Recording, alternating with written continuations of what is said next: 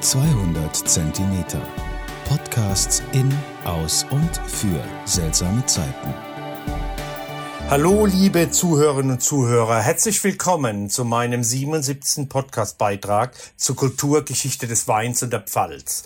Mein heutiges Podcast-Ziel ist der Goldene Hut von Schifferstadt. Seit 2014 steht ein touristisches Hinweisschild auf der A61 hinter dem Kreuz Mutterstadt. Der goldene Hut von Mutterstadt.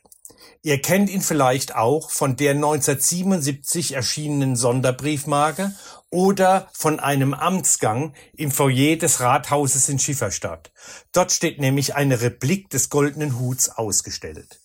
Das Original allerdings des goldenen Huts könnt ihr im Historischen Museum in Speyer besuchen. Aber was hat es sich mit diesem Hut auf sich? Bei Feldarbeiten im April 1835 in der Nähe von Schifferstadt wurde von dem Landwirt Josef Eckrich in 60 Zentimeter Tiefe ein 3300 Jahre alter Bronzezeitfund gemacht ein 350 Gramm schwerer goldener Hut, ein kegelförmiges goldenes Hütchen mit einer Höhe von 30 Zentimeter und einem Durchmesser von 18 Zentimeter.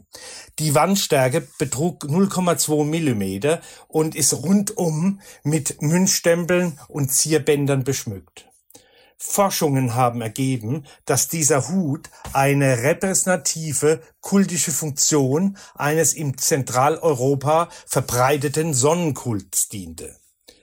Die Ornamente des Huts spiegeln den Verlauf von Sonne und Mond nach der damaligen bekannten kosmischen Ordnung. Meist wurden solche Hüte von kultischen Priestern getragen. Es gab ähnliche Funde bereits in Berlin, Nürnberg und in Frankreich. Der Goldene Hut von Schieferstadt ist das älteste bronzezeitliche gefundene Fund der Pfalz und beweist einmal mehr, welche Bedeutung unsere Kulturregion hat. Vom Goldenen Hut zum Goldenen Wein der Pfalz. Heute für euch im Glas ein Riesling. Ein 2020er Riesling 1 PS vom Weingut Gehrig aus Weisenheim am Sand. Mit 12% Alkohol, ein Riesling aus über 40 Jahre alten Reben, mit dem Pferd bewirtschaftet. Deshalb auch der Name 1 PS von Pferdestärke. Ein Riesling mit betonter Frucht und Mineralik schon in der Nase. Im Gaumen setzt sich das Aromaspiel von Zitrusfrucht und Apfel fort und führt über einen spritzigen Säure und einer ansprechenden Mineralik in einem schönen Abgang mit Birnengeschmack. Einer meiner absoluten Lieblingsrieslings aus der Pfalz von einem Spitzenwinzer aus Weisenheim am Sand. Das Pferd heißt übrigens Fraqueur und ist ein siebenjähriger Ardenner.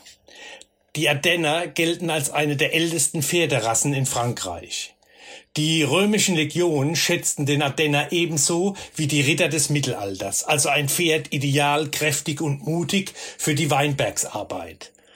Auch wenn Fraqueur aus dem Französischen übersetzt Scherzkeks, Spaßvogel, Witzbold, Schalk bedeutet, Vermutlich ist das der Charakter dieses Pferdes, also eine Frohnatur. Auch dies passt dann aber wieder hervorragend zu diesem spritzigen Riesling. Ich hoffe, mein Podcast hat euch heute wieder gefallen. Zum Wohle die Pfalz, euer Michael Born.